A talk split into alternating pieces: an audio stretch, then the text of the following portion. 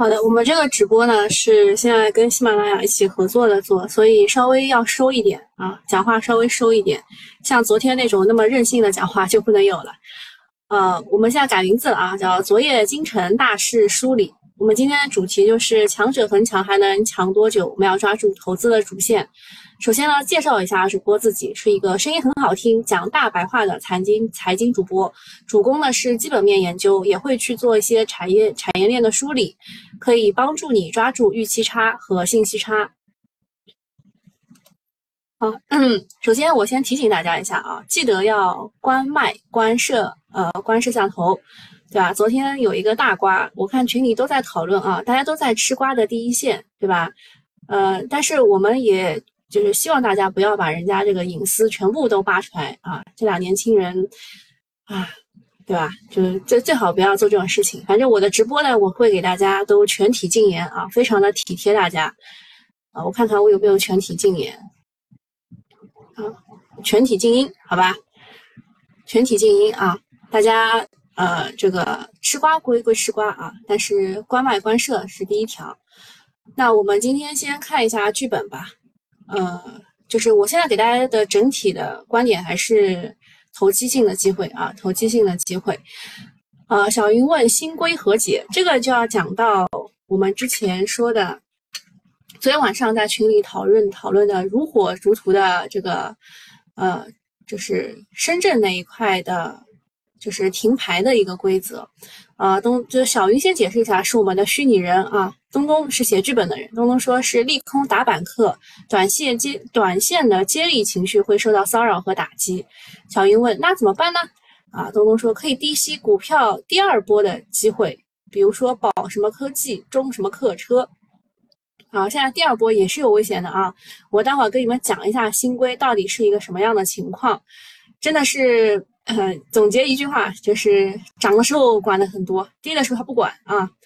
然后小云问，那今天怎么看呢？东东说早上十点有经济数据的公布，要注意一点。小云说，哦哦，呃，经济数据呢，我大概说一下吧，就是今天其实会公布很多的经济数据，其中大家比较关注的是上半年的 GDP 的完成程度。嗯。说实话啊，呃，上半年我们知道第一季度的时候是百分之四点八，其实那个回溯就还是挺好的，就是这个往上还挺好。但是第二季度由于疫情的原因，呃，我只能告诉大家，就是大家就是预测的这个数字差的太多了，中位数大概是百分之一这样，嗯。反正十点钟会有很多的经济数据公布，然后我这边还有一个补充，就是我们在九点一刻的时候要继续的去观察央妈的逆回购和 MLF 的操作。今天是十五号啊，有 MLF 的操作的。好，大概我们剧本就看到这里了啊。另外那个中性期指的问题，因为啊今天是这个移仓日啊，今天是移仓日，所以呃参考意义不是特别的大，好吧，就不看了。呃，今天因为是在喜马拉雅上的第一次播，所以呃，所以看一下大家有什么问题没有？啊，现在现在还可以是吧？啊，你要听小主的剧本啊，小小主剧本昨天其实都已经写在复盘里了呀。好，我们关心一下民生大事，银保监会回应停贷事件，要引导金融机构市场化参与风险处置。最近呢，多地业主因为楼盘延期交付、宣布停止还贷的事件，引发了市场的广泛关注。呃，据不完全统计吧，应该是有一百零六处的业主联合起来就抵制这个事情，对吧？就是你房子都没有交给我，还要我一起，就是一直在还贷。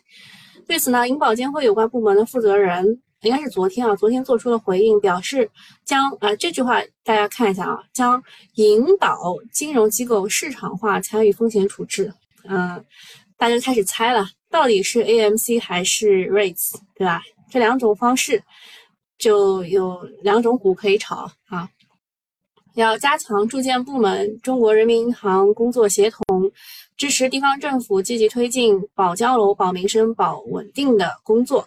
其实就是，呃，政府呢希望你们把这句话看看进去，就是保交楼、保民生、保稳定，就是说我们不会不管你们的，对吧？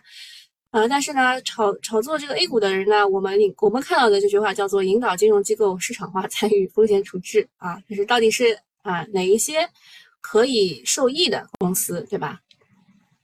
停贷潮持续发酵啊，昨天呢，银行股继续被杀，招商银行盘中大跌百分之六，日 K 线已经呃十连跌，就跌破位了已经啊，是上上市以来的首次，平安和兴业也是跌超百分之三。盘后呢，各大银行就坐不住了，一共有十五家银行，包括了中国银行、工商银行、邮储银行、建设银行、农业银行、兴业银行等十五家都发布了公告啊，这个肯定是有意引导要他们去发的，对吧？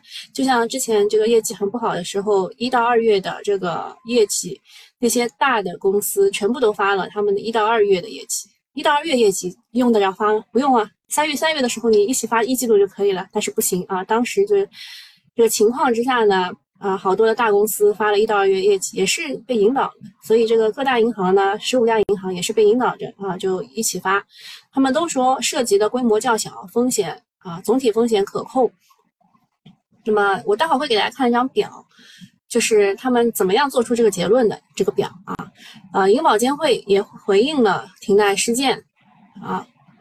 就是反正就是大家告诉大家，下一步大量的房子烂尾问题是要解决的，这必然涉及不良资产、债转股等方式啊。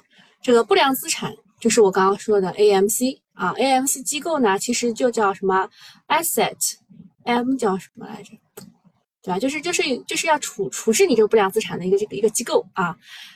然后大家就是比较看好这个国有的不良资产的处置机构，然后债转股呢，其实就是像 REITs 的这种方式，所以呢，呃，两方人马都有自己的个股代表。对 A 股来说呢，昨天尾盘的时候，他们都上演了涨停潮，一共有七只股涨停。昨晚这件事情还在铺天盖地的讨论啊，今天就看市场怎么样反应。对，就是烂尾楼题材啊，估计 AMC 还能再嗨。银行股可能会修复一下，力度也不好说。过去十年，全国有两大不灭神话，一个是美国股市，一个是中国的房地产，几乎呢是只涨不跌。但是到了二零二二年，美国股市似乎出了些问题，我们房地产呢暴露的问题也正在越来越多。其实我们一直在说，我们经济不想要硬着陆，想要软着陆，对吧？但是。就是看来这个泡沫还是有一点啊，还是有一点。那么我们看一下表格，看一下为什么这十五家银行会得出这个结论，就是涉及规模较小，总体风险可控。好，你们看一下第一列啊，第一列就是个人住房贷款的余额是多少，但有些没有披露啊，有些没有披露。然后第二列蓝色的涉及到的是，就是风险楼盘涉及到的个人。贷款余额就是那些说不断呃，就是就断贷的、不继续供的风险楼盘涉及到的，像这边只有兴业银行公布了啊，是十六亿，对吧？南京银行和浙商银行都是很少的。然后呢，还有一些银行他们公布的啊，就是这个先解释一下吧。蓝色这个风险楼盘，就是呃，银行总共放出去的贷款当中还没有收到呃回来的这些。然后呃，这个红色。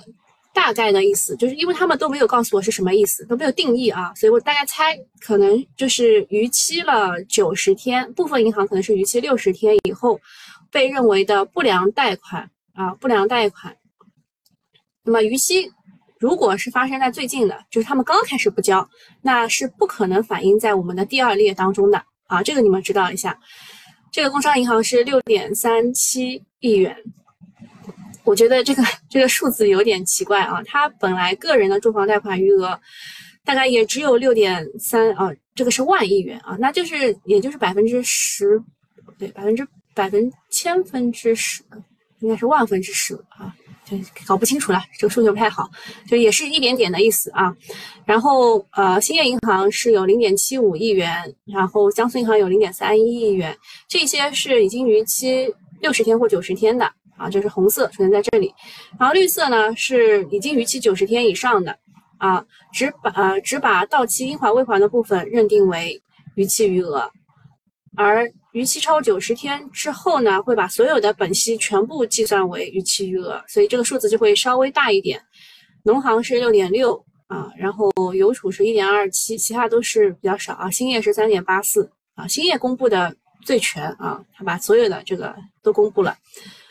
呃，所以他们得出结论呢，是因为目前来说，他们刚刚开始断贷，对吧？刚刚开始断贷，所以就是这个不良贷款确实很少嘛，对吧？那要到六十天、九十天以后再去看呢，呃，问题就是希望就扼杀在摇篮当中，把问题扼杀在摇篮当中啊。好，下一个事情是也是跟民生有关的，世卫组织呢。他们十四号宣布，将在七月二十一号，就是下周四召开第二次突发事件委员紧急会议，决定是否宣布猴痘为全球卫生紧急事件。你现在啊，已经有六十三个国家报告了九千两百例的猴痘病例。新冠还没有完，猴痘就越演越烈了。美国的确诊病例已经超过千例，全球有九千两百多例，离万例也不远了。世卫组织呢？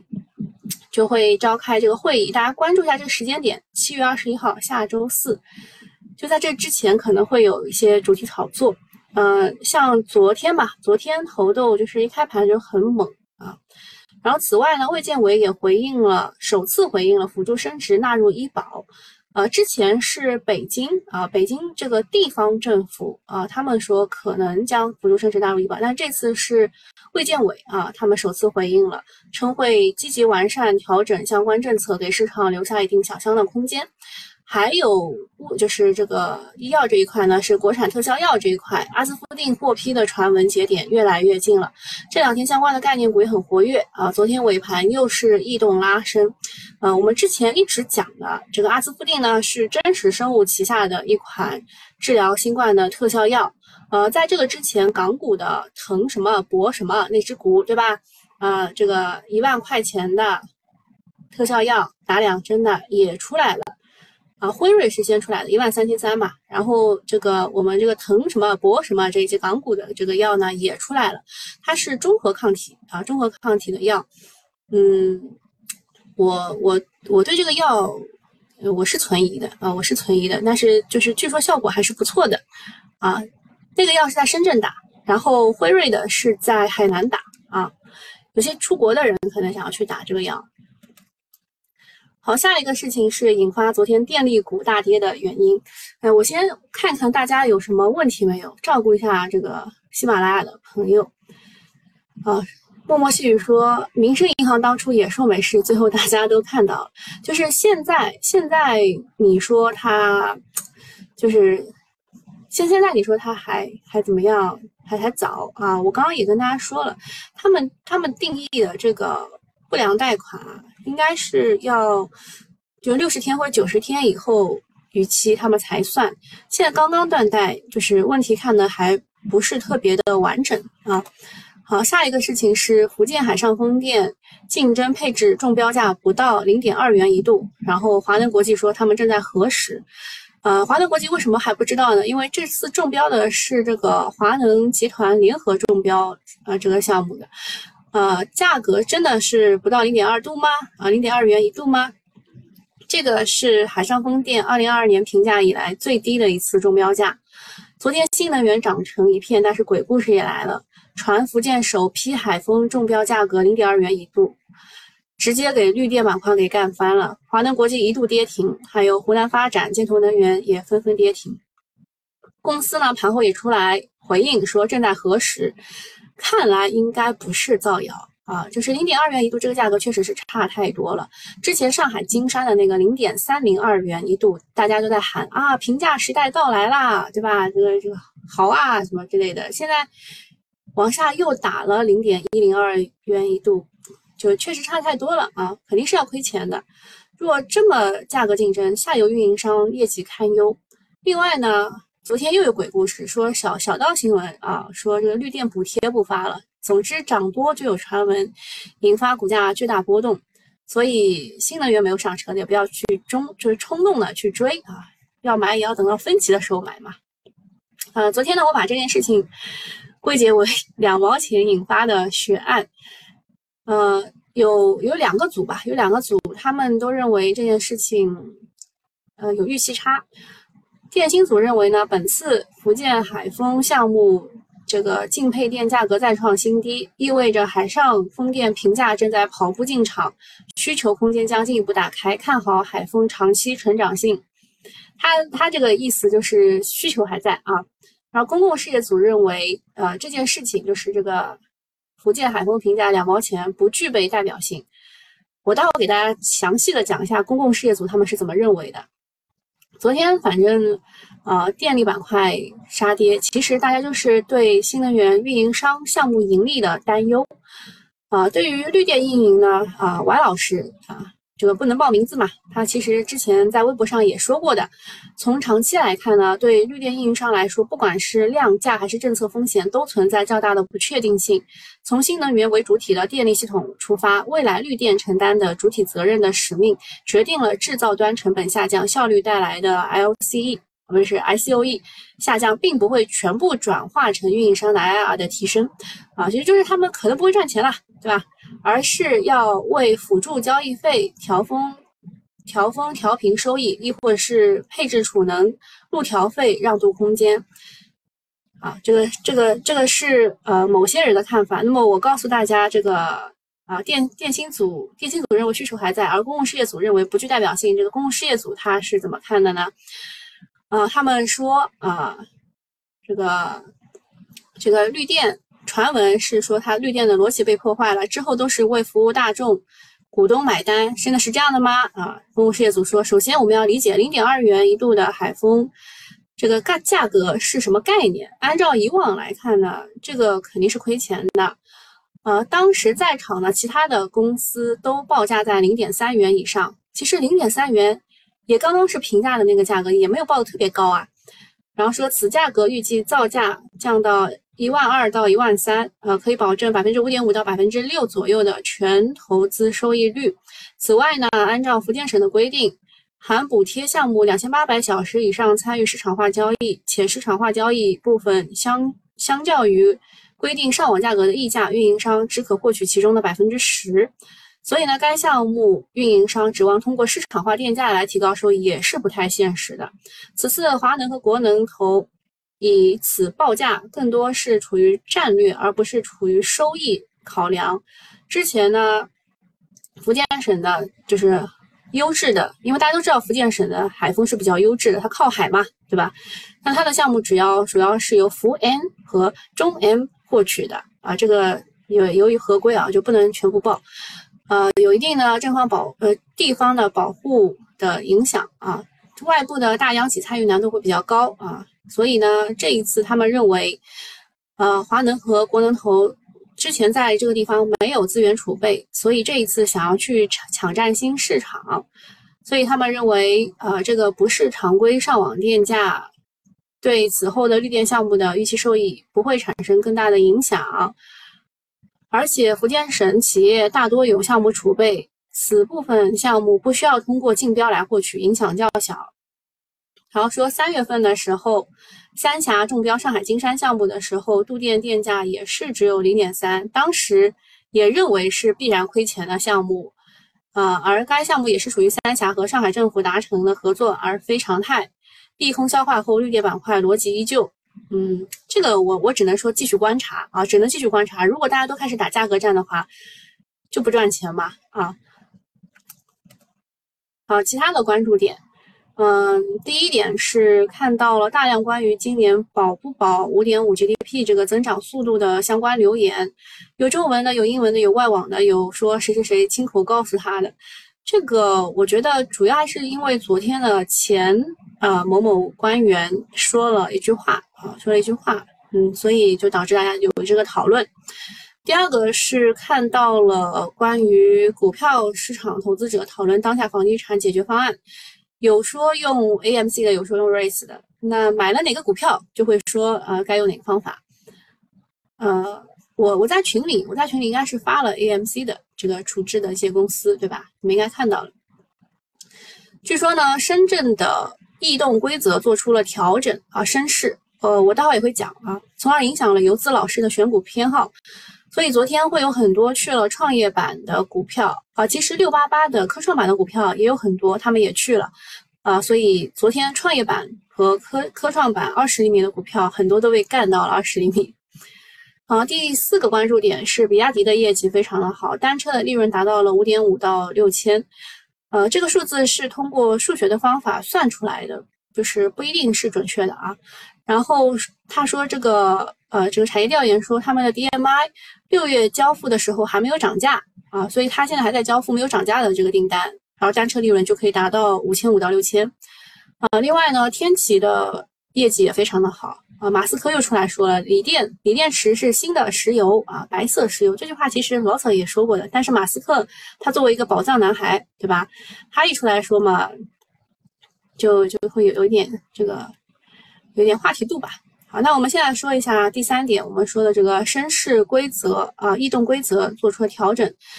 这个调整是偷偷摸摸做出来的，看没看到有很大的报道啊？媒体没有很大的报道，但是在这个就是打板派那边都已经传的很厉害了。呃，前天晚上吧，前天晚上出的这个事儿，然后前天晚上已经开始有人开始科普了。我是昨天啊，昨天得到了他们的科普啊，所以就知道二十一为什么会这个样子。呃，首先给大家讲呃创业板的第一次停牌规则啊，首先要讲一下。第一个呢是十日偏离百分之一百就会停牌五天，十日指的是十个交易日啊，以后就是都是都是按照这个交易日来算的。这个偏离值呢，它不是说从一块涨到两块就算百分之一百，而是每天的偏离值要相加的啊，每天的偏离值等于股票的涨幅减去创业板综合指数的涨幅，就三九九零呃幺零二啊，三九九幺零二创业板综合指数。比如说，在二十三号的时候呢，某只股票涨幅达到百分之二十，而创业板综指涨达到百分之二点六八，那么就是用二十减掉二点六八，那么它的偏离值就是百分之十七点三二，啊，十七点三二。那么这是一天的，十天的呢，不是说就是准确的计算十天，而是十天当中最大的偏离值。呃，这里有一个举例，我觉得非常的重要，跟大家讲一下，就是说这个股票在十天内吧，它先两个跌停。然后在五个涨停，啊，五个涨停嘛，就如果是百分之二十嘛，就肯定是超过一百了，对吧？啊，那么它不是从，呃，它不是从两个跌停开始算的，它是从第一个涨停开始算的，啊，也就是说它跌的时候呢，它是不管的，只有上涨的时候呢，它开始计算偏离值，啊，这个就是游资表示非常的不满啊。然后，呃，第二个，第二个是一一个是就是十天偏离是达到百分之一百啊，第二个是十天异动三次，这个就是要算好了啊。这个游资炒作的时候还要做计算题，就相当于这个淘宝满一百减二十那种那种，就你你得买之前计计算好，十天三次异动，那么异动又是怎么来的呢？啊，首首先首先第一个第一个解释一下。啊，就是它是从什么时候开始算的？十天三次，它是从第一次异动公告那天算的，而不是从第一次异动开始算的。解释一下啊，就是某只股票二月一号是涨停的，二月二号是断板的，二月三号又反包了。好，看得懂啊？我们画一下吧。就是二月一号的时候呢，涨停了，涨停了。然后二月二号的时候呢？断板了，就是它没有涨停成功啊。比如说，它可可以是呃搞个绿色的啊，它可以是跌的，对吧？然后呢，第三天它又反包又涨上去了，那这三天的涨幅呢超过了百分之三十，它就会触发异动。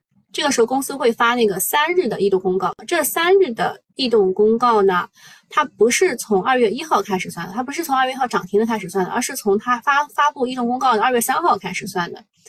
那么创业板三日涨幅偏离百分之三十会触发异动，而创业呃这个深成指主板的是三日偏离百分之二十会触发异动，啊，同样这里说的三日涨幅也不是呃说准三日，如果它第二天就已经这个就偏离值到百分之三十了，那它就第二天就会发这个异动公告，那十天当中有三次也会停牌，这个事情就完全是由于这个赣能股份 搞出来的感觉，就是。大家想，赣能他又没有做什么事情，他怎么就被关小黑屋了呢？然后就是就是大家去找到了这个就是创业板的这个停牌规则的修改啊。然后创业板第二次停牌规则，就是它第一次停牌不是要五天嘛，对吧？五个交易日。然后第二次呢，应该是十个交易日。那第二次会怎么样才会触发呢？呃，就按照文件给的规则是二十日内偏离值达到百分之两百。啊，这个前面是十日内偏离值达到百分之一百，这个文件给出的这个二次停牌是二十日内偏离值达到百分之两百就会触发第二次的停牌，但这个规则目前是没有触发过的啊，只能看前面之前停牌过的这些这个东东。呃，如果你超过十天还没有触发，那前面全部归零，重新计算。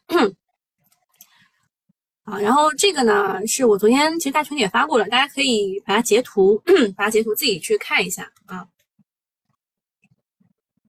呃，下面再讲一下比亚迪的业绩超预期啊，就是告诉大家刚刚那个五点五到六千的单车收益是怎么算出来的啊，就一步一步的去算。啊，昨天出业绩的还有赣锋、天齐、牧原，牧原是亏损的啊，亏亏二季度减亏不少，猪价确实在反转。然后九安医疗是业绩增长了两百多倍，也是很厉害的。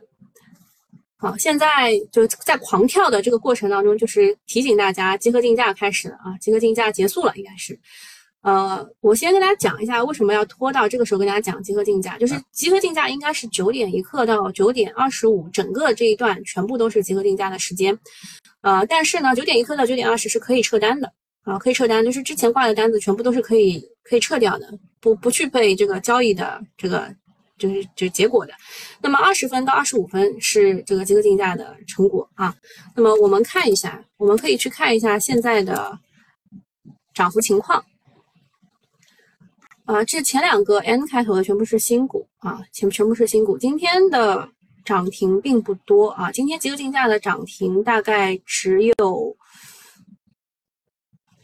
宁波中百也没有涨停，集合竞价一共就只有八只股涨停，而且其中有两只，呃，这这个也不是涨停啊，这个也不是涨停，它是三零零的，它是三零零的，那其实就是不到八只涨停，然后现在涨得最好的。啊，是业绩比较好的那一些，比亚迪业绩不错，然后口罩防护、电子纸、锂矿啊，我按照细分行业来看吧，林业、汽车整车、石油贸易、纺织，然后跌的比较多的是批发、普钢、铁路、工程机械、黄金、公路、铜、旅游。啊，就是今天好像确实是没有给没有给特殊的东西。呃，看一下现在的整体开盘情况，上证指数是低开了百分之零点六二，创业板跌百分之零点五三，银行股回暖，招行等多家公司啊，今天是分红派息日，汽车股啊，汽车股还是不错的啊，今天整体就是林业、汽车整车，林业是因为这个永安林业的一次涨停带起来的。其实第一个应该排的是汽车整车这一块，比亚迪的业绩确实是好。那我们回过头再去看一下吧，就详细的讲一下吧。它的呃，我们我们知道啊，就是它它公告的是上半年，但是我们可以根据 Q 一去计算出 Q 二的业绩，它环比是增长百分之一百四十六到百分之两百四十，一百四十六到二百四十四。啊，中报看似平淡无奇，但是二季度的扣非利润是很高的。啊，二季度二十四亿，一季度只有五亿，就业绩翻了很几倍了，就非常的漂亮，所以它的高开是可以看，就是可以可以理解的啊。但是呢，高开也就是要谨防低走，对吧？就大家其实对于这种赛道股啊，啊高开都是要谨防低走的。那么昨天呃做 AMC 的那只就是涨停的个股，现在是。早盘集合竞价跌了百分之七点六二，哇，这个大家的博弈啊，大家博弈真的很厉害。呃，另外有一件事情要跟大家讲一下，就是北京试行 BRG 医保除外支付啊，所以这个事情对医药股其实是有利好的啊，医药股是有利好的。然后再看一下操盘提示吧。最近呢是中报季来临，市场开始就博弈中报了。目前主板的中报业绩预告都快要密集披露完了，今天是最后一天了。一般来说就是昨天啊，一般来说昨天就是好的不好的基本上都已经披露完了。那么，呃，对于赛道股来说呢，中报业绩也几乎是明牌了。中报业绩好，往往就是呃利好出尽是利空了。呈现高开低走的趋势，后续操作节奏上呢，要小心那些本应该披露但没有披露业绩公司呃业披露业绩的那些公司的雷区，还是要找这个确定性比较高的啊。然后短期内大盘是可能处于高位震荡的过程当中。今天其实是一个蛮重要的日子啊！今天为什么很重要？就是昨天啊，大盘昨天前天都是收了一个就是十字星嘛，而且都离五日线非常的近，就想要突破五日线的样子。但是今天一下子就是低开啊，跳空低开了啊！这主要还是跟昨天的美股有关。昨天美股。就是也是低开，但是人家就是有有几个收红了啊，人家有几个收红了，而我们并不是。今天的银行，今天的银行没有跌很多啊，我们去看一下银行，像农行啊，农行就 XD 呀，这些 XD 的全部都是分红派息的。好，嗯，后面应该也没有什么事情要关照了哦。对，今天还是。啊，今天是七月的第三个周五，所以是股指期货的交割日。持有期指的同学不要忘了，在最迟在中午之前要去移仓啊，否则就就就很很惨了，否则就很惨了。记得移仓，好吧？那其他还有什么事情吗？你们你们有什么事情要问的吗？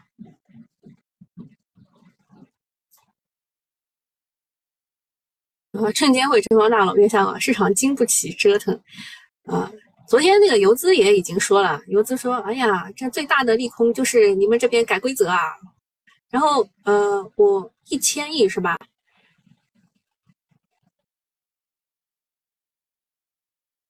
哦，这边还还有人在我这边提问，什么是虚拟电厂？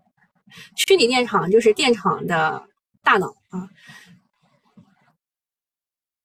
那这边还有人回答说，电厂控制端全自动化、数字化、量化的统称。什么东西是一千亿啊？是 MLF 吗？是做了一千亿？因为我刚刚在讲，我我没有看盘，我没有看整整个的这个播报。好，那时间是差不多了啊，已经是九点三十二了，集合竞价也已经看完了。汽车整车，比亚迪。比亚迪业绩是业绩，刚刚给大家看了，是真的好，环比二季度环比是增长挺多的。长安汽车啊，长安、长城、广汽、江淮啊，这些也都被拉上去了。今日就买票，什么什么东西不要排队？你们在聊什么呀？武当山景区。很萧条啊！你你在武当山景区，一半店面关闭，买票不要排队啊，为为旅游做贡献去了。好，那今天其实主要看点还是比亚迪啦，对吧？比亚迪，看今天会不会冲高回落，对吧？哦，对了，我突然想起来跟大家讲这个中信证券这个事情，中信证券不是号称是。行呃，这个罗永浩行业明灯，中信证券是吹票明灯，对吧？他一说什么什么，然后那个股就开始转头向下。哎，但是这一次中信吹比亚迪的时候呢，它虽然先跌了，但是它马上又涨回来了，啊，是不是会给这个中信证券证明呢？不太确定啊。好，那今天就到这里了，大家拜拜啊。